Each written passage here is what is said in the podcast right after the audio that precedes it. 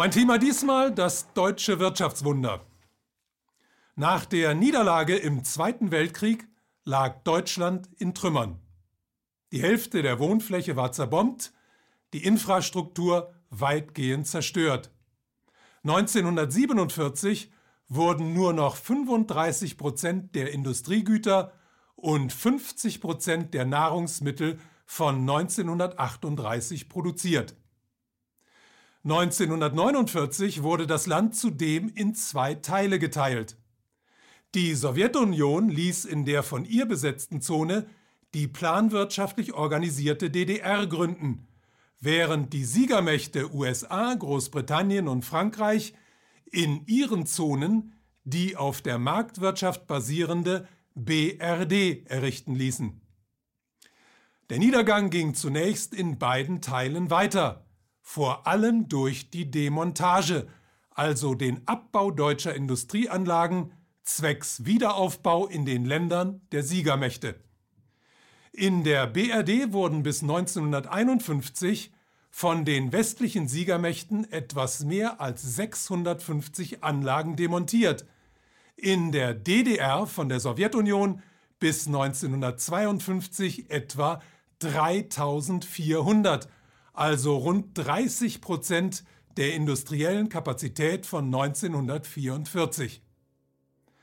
Dann aber kam es in der BRD zu einem unerwarteten Wirtschaftsaufschwung, der etwa ein Vierteljahrhundert anhalten sollte und in den 50er und 60er Jahren als Wirtschaftswunder gefeiert wurde. Dieses Wirtschaftswunder wird häufig mit dem Namen Ludwig Erhard verknüpft, dem damaligen ersten Wirtschaftsminister der Bundesrepublik Deutschland, der auch gern als Vater der sozialen Marktwirtschaft bezeichnet wird. Tatsächlich aber verdankt der Wirtschaftsaufschwung von damals seine Existenz vor allem einem Phänomen, dem Krieg oder besser gesagt den Kriegen. Es waren nämlich zwei Kriege, die entscheidend zum deutschen Wirtschaftswunder beigetragen haben. Der Zweite Weltkrieg von 1939 bis 1945 und der Koreakrieg von 1950 bis 1953. Die gewaltigen Zerstörungen des Zweiten Weltkrieges und die Demontage von Industriebetrieben hatten Deutschland ja einerseits schwer geschadet, der Wirtschaft andererseits aber auch eine ganz neue Perspektive eröffnet, nämlich die des Wiederaufbaus. Den allerdings konnte Deutschland nicht allein bewerkstelligen, weil dazu das Geld fehlte. Das hatte aber ein anderes Land, die USA, die als größter Gläubiger der Welt aus dem Krieg hervorgegangen waren. Und die USA hatten nicht nur viel Geld, sondern auch ein eminentes Interesse daran, Deutschland wieder aufzubauen, und zwar als Bollwerk gegen die Sowjetunion, zu der sich das amerikanische Verhältnis nach Kriegsende erheblich verschlechtert hatte. Grund war die Aufteilung der Welt unter den Großmächten, die zu zwei verschiedenen Wirtschaftsblöcken geführt hatte, deren sichtbarer Ausdruck die Spaltung Deutschlands war, die von den USA ab 1951 aber sehr geschickt zum eigenen Vorteil ausgenutzt wurde.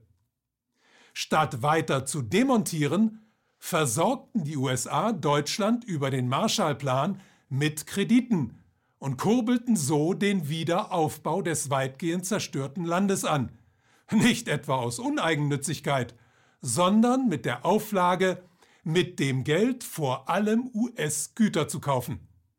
Auf diese Weise förderten sie nicht nur die deutsche Wirtschaft, sondern auch die eigene Industrie und den eigenen Finanzsektor. Und nicht nur das. 1950 begannen die USA den Koreakrieg, der eine starke Nachfrage nach Rüstungsgütern zur Folge hatte. Da die Bundesrepublik wegen der nationalsozialistischen Kriegspolitik über erhebliche brachliegende Produktionskapazitäten verfügte und die Westalliierten die nach dem Krieg verhängten Produktionsbeschränkungen für die Eisen- und Stahlindustrie aufhoben, stand die BRD im internationalen Wettbewerb sehr schnell wieder an der Spitze. Die Folge der Kombination von Wiederaufbau und Korea-Boom war, dass sich die BRD-Exporte zwischen 1950 und 1952 verdoppelten und es in den 50er Jahren in der Konsumgüterindustrie zu Wachstumsraten um 9% und in der Investitionsgüterindustrie sogar zu Wachstumsraten um 12% kam. Diese gewaltigen Zuwächse erzeugten einen so hohen Bedarf an Arbeitsplätzen, dass in der Mitte der 50er Jahre damit begonnen wurde, Gastarbeiter ins Land zu holen, zunächst aus Italien, später auch aus anderen Mittelmeerländern. Da die Steuereinnahmen durch den wirtschaftlichen Erfolg kräftig anstiegen, konnte der Staat sich damals auch relativ hohe Sozialausgaben leisten, was zum Schlagwort von der sozialen Marktwirtschaft führte. Mit der Großzügigkeit des Staates war es allerdings in den 70er Jahren vorbei, als der Wirtschaftsboom zu Ende ging und es zu immer heftigeren Verteilungskämpfen kam, in denen sich die Beschäftigten und die Arbeitgeberorganisationen immer unversöhnlicher gegenüberstanden. Dass das deutsche Wirtschaftswunder von vielen Menschen heute noch entweder nostalgisch verklärt oder als eine Art Wunschvorstellung hochgehalten wird, ist verständlich. Es ändert aber nichts an der Tatsache, dass seine Grundlagen nicht durch Ludwig Erhards Wirtschaftspolitik, sondern durch zwei Kriege geschaffen wurden, die riesige Zerstörungen angerichtet und Millionen von Menschen das Leben gekostet haben. Die Zeit ist reif für ein demokratisches Geldsystem.